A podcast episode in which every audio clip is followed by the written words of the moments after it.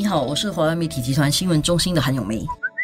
你好，我是华为媒体集团新闻中心的洪一婷。星期一的时候啊，易华人部长就在国会里面提出一个部长声明，在回答问题的时候，他就做了一个比较长的一个部长声明，然后来说明了为什么政府决定支持这个报业媒体的转型。当然，这个转型的过程哈，上周已经有了一些解释了。然后这次的另外一个关键就是为什么政府会愿意进来给予这样的一种好像担保，说会支持，然后会提供一些呃资金方面的帮助了。然后很多人就会想说，呃，这样的举动是代表着什么？然后易华人部长是有提到说，因为这样的做法是符合国家利益的。很多人可能一听到说国家利益，就很自然的会觉得说，哦，就是符合政府利益，符合政府政党利益。支持报业控股媒体就是政府喉舌啦，就是又是帮忙政府宣传，讲政府的好话。其实这个是很简单化的去看这个情况啦，因为这个国家利益，其实我们要讲的是新加坡作为一个国家的整体利益，而我们都知道，呃，一个国家其实它是需要有它自己的媒体的，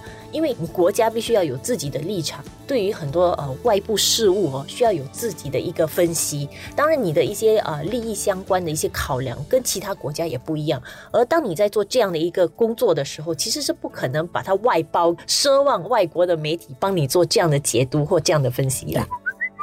在互联网时代，在新加坡，因为我们这里是没有这个 Great China Wall，、嗯没有这个阻隔外国媒体进入的这个墙，所以呢，在新加坡来讲，任何人可以收看任何地方传的信息，这没有问题。就是在一个民主社会，在一个自由开放的一个世界里面，这个是完全没有问题。但是问题是，不可以没有新加坡自己的声音，而我们自己的声音呢，其实在这个世界里面是很小的，因为新加坡真的是一个小国。如果我们看啊，订我们的报纸或都看联合早报的话，是一百二十万户嘛。但是，一百二十万户对一个外国、对一个比较大的国家来讲，这真的不算什么。所以，他们的一个媒体，他如果散发这个信息多给一百二十万户人看的话，对他来讲是零成本的。他们是乐得，而且是很自由的，可以把信息传递出去。但是对于新加坡的媒体来讲呢，我们要传递在我们自己内部里面，我们就有许多的成本，因为在这个数码世界里面呢，确实是这样的。因为你有一个基本的成本，越多人订阅，越多人收看，你其实成本是近乎于零。然后，所以在新加坡媒体来讲，如果我们要做一个让新加坡一百二十万户人都可以看的东西。其实那个每一户的人的成本是很高的，但是对外国来讲，比如说《纽约时报》进入新加坡，你新加坡一百二十万户人都看的话，对他来讲，他没有成本，反而是什么收益？因为他可以在这里卖广告，所以变成这是一个不公平的游戏。然后对我们新加坡人来讲，新加坡的声音是什么呢？新加坡是一个小国，我们在处于一个地缘政治相当激烈的一个世界里面，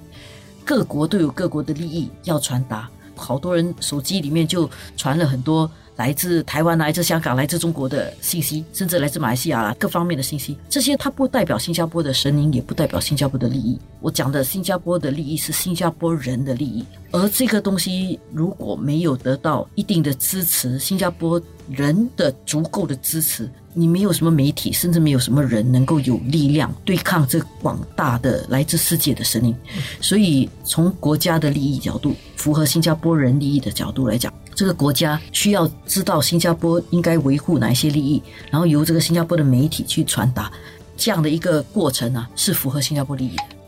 在这个数码时代哈，很多信息的流通是很容易的，不像以前可能你卖报纸，你很难哈去另外一个国家卖报纸，所以那个信息还相对本地人主要看的还是本地的报章、本地的媒体。但是现在真的是海纳百川，什么都进来的时候，问题就在于说政府更有这样的一个呃需要，说确保新加坡人在海量的信息里面还是有看到新加坡人的观点、新加坡的立场，然后了解新加坡的利益。因为最怕的就是别人的东西你都看，那是自己的，因为我们缺席了，你没有办法知道新加坡这边到底是怎么想的，然后你就被左右了，对然后然后进而就影响呃国家的凝聚力等等。当然，老实说，新加坡人如果没有看到新加坡的东西，或者是我们的信息没有传达给他们，啊、有两个原因啦，一个就是我们内容做不好，对吧？人家不要看。另外一种呢，是因为我们的科技或者我们的那个呃与时俱进的一些技能没有做到。然后如果因为科技的原因没有办法传达给每个人的话，这样就非常可惜哦。因为如果内容没有做好呢，这是我们的责任；如果科技没有做好的话呢，这个就非常无奈了。而科技是需要大量的投入的，而这些投入也真的是